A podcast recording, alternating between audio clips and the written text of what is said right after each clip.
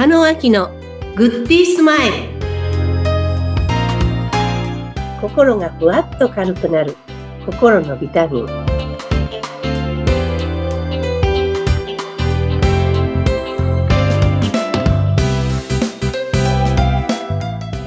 い皆さんこんにちは。加納明です。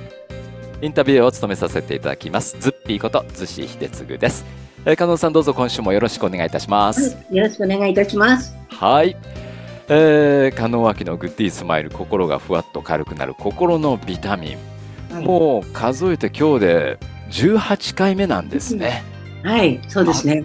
という間ですね、はい、えーそうですね。私もあの加納さんの一番レクチャーを聞いてる方にどんどんどんどんこう順位が上がってるんじゃないかなと思うんですけども成長できるように、えーはい。今日もお話をお伺いしていきたいなと思います。はい。はい。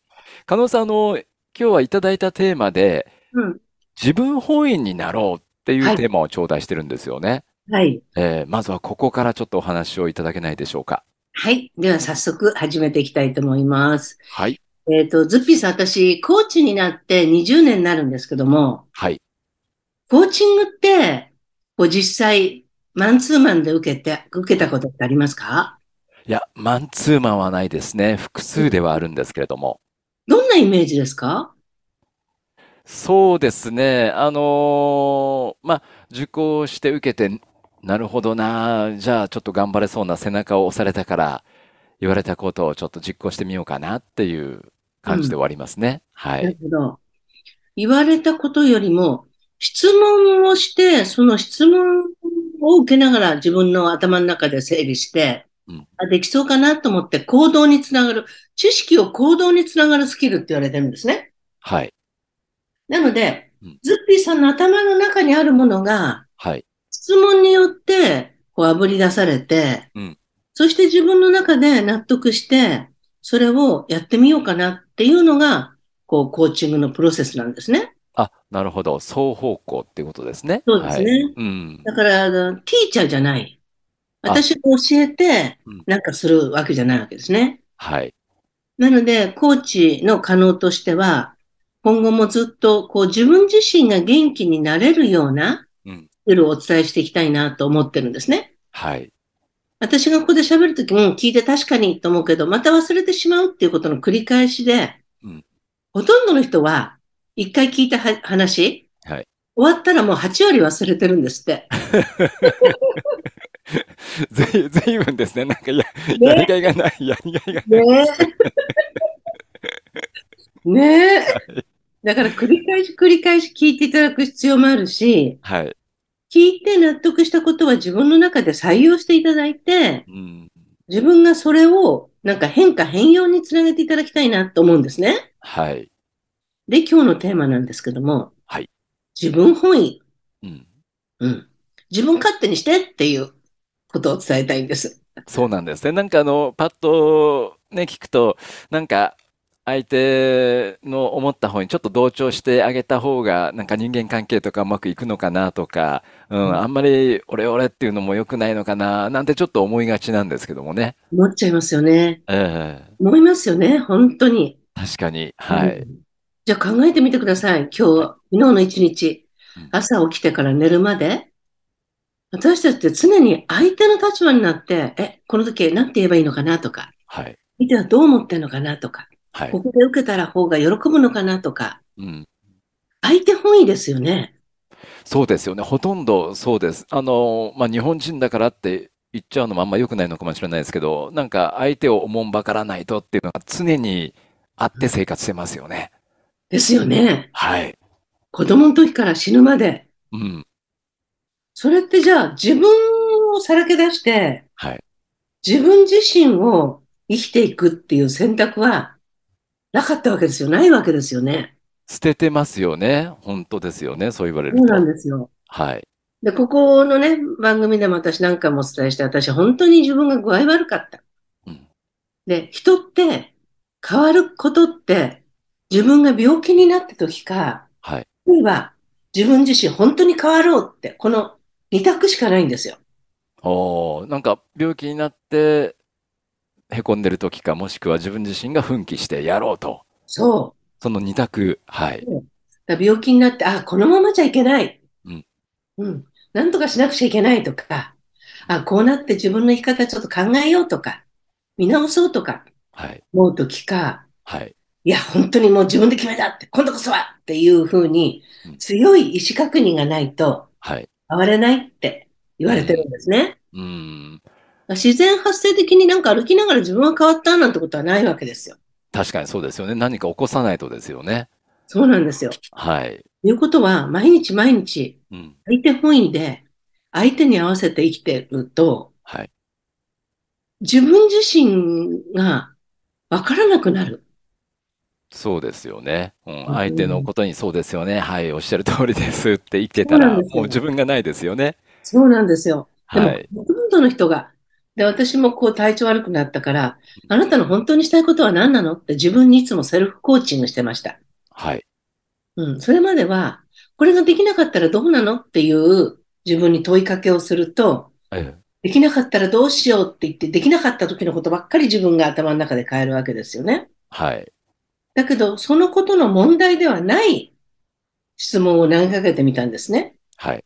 あなたは本当は何がしたいの？うん。そしたらもっと自由になりたいって自分の声が聞こえたわけですよ。はい。もっと自由になりたいってことはどういうこと？ってまた次の質問をするわけですね。はい。とこれとこれとこれ、こんな風に生きてみたいって。うんじゃあそれはいつ頃できたらいいの？うん。そのために何が必要なの？これがコーチングのプロセスなんですね。ああ、なるほど。はい。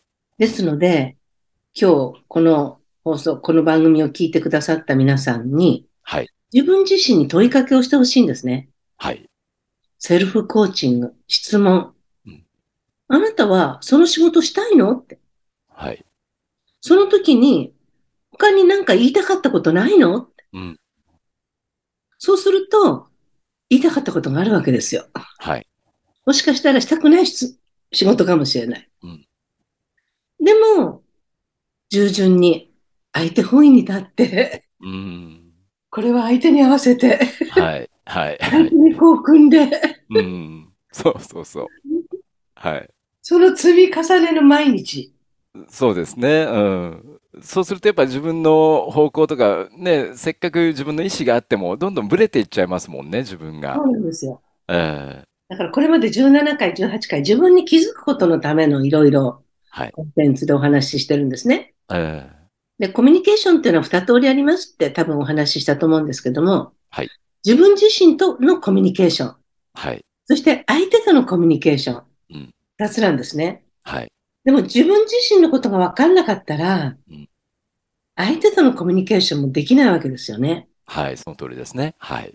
なので、こう徹底的に自分の無意識を聞いてみたり、うーん。今自分、自分探しっていうより自分が何者なのか、はい。どうしたいのかうん。っていうことを徹底的に気づいていただくと、はい。我慢もしなくなるし、うん。だから仕事もね、あ仕事って辛いなって思ってる人って多分我慢してることがいっぱいあると思うんですよ。はい。大好きなことをやってたら辛くないですよね。そうですよね。時間もあっという間に経ちますしね。はそうい。なんですよ。うん。だから自分自身の定期点検はい。という意味でもうん、こう自分本位になるためにはい。自分に質問を投げかけてほしいんですね。自分に質問を投げかける。は。はいい。うん。セルフコーチングです。う。うんん。具体的にはどんなひはいひ質問を投げかけましょうか？ね。お金とうん、それと家族と、はい。それと時間と、はい。何にも関係なかったらあなた何をしたいですか？お金と家族と時間と何にも関係なかったら何がしたいか？はい。うん。だってし、これしないと食べていけないし、とか、そうは言っても家族養わなくちゃいけないし、とか、うん。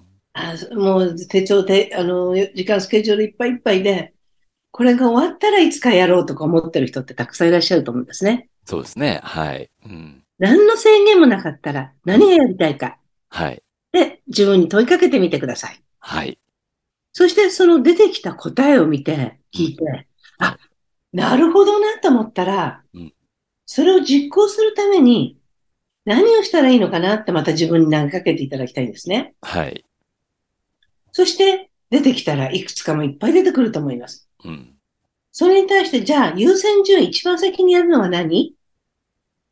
というふうに、はい。常に自分に効果的な質問をしていただきたいんですね。うん。はい。びっくりしますよ。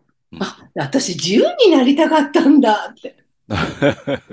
なるほど。はい。そうなんだ、確かに。うん。何があなたの自由を奪っているの？って。これと、はそうだよねって、やっぱりなって。うん。で、自分を知る一つの手がかりとして、はい。自分自身に質問を投げかける。うん。そしてその中で、今までは我慢してたことはい。を手放してうん、自分にやりたいことをやらせてあげるうん。ということをやっていただきたいんですね。なるほど、なるほど。はい。うんうん。いかがですか？今聞いていただいて。ありがとうございます。僕はあの、どうしても、周りに、もう、日本人の典型かもしれませんけども、もう、相手がいいように、相手がね、あの、怒らないように、うんいい表現を使いながら、こう、暮らしてきて、いや、僕はこう思うよ、こうするべきだよっていうことはほとんど言ったことがないような気がします。はい。で、うん自分のやりたいのは、これだよなっていう、確固たるものも、何か見つけてないような気もしますね、そういう点では。なるほど。うんぜひ、その大きい夢じゃなくてもいいから小さいことでもいいと思うんですね。はい。あこんな靴買いたいとかね。うん。こんな髪型にしたいとかね。はい。こんな歌を歌いたいとか。うん。日常の中に、あ、こんなもの食べたいとか。はい。なんかもうちょっとした自分のわがまま、うん。うん、に耳を傾けてあげて、はい。自分自身に自分が寄り添っていくはい。ということを知っていただきたいなって思います。わかりました。ありがとうございます。はい。あの、もう、とにかく、まあ、病気をした時と自分で何かやろうって奮起する時の2パターンあるようですけども、まあ、病気は嫌なんで、あの、やっぱりね、自分自身にこう問いかけてみると、お金、家族、時間とかもう関係なく何をしたいのかって自分に問いかけて、じゃあそれをするためにはどうするのってどんどん自問自答で問いかけていくっていう作業ですね、今回ね。はい。うんわかりました。私もちょっとまた新しい道を探っていくよう、探って見つけられるよう、はい精進してまいります。はい、はいお。願いいたします。はい。加納さん、来週もよろしくお願いいたします。ありがとうございました。ありがとうございました。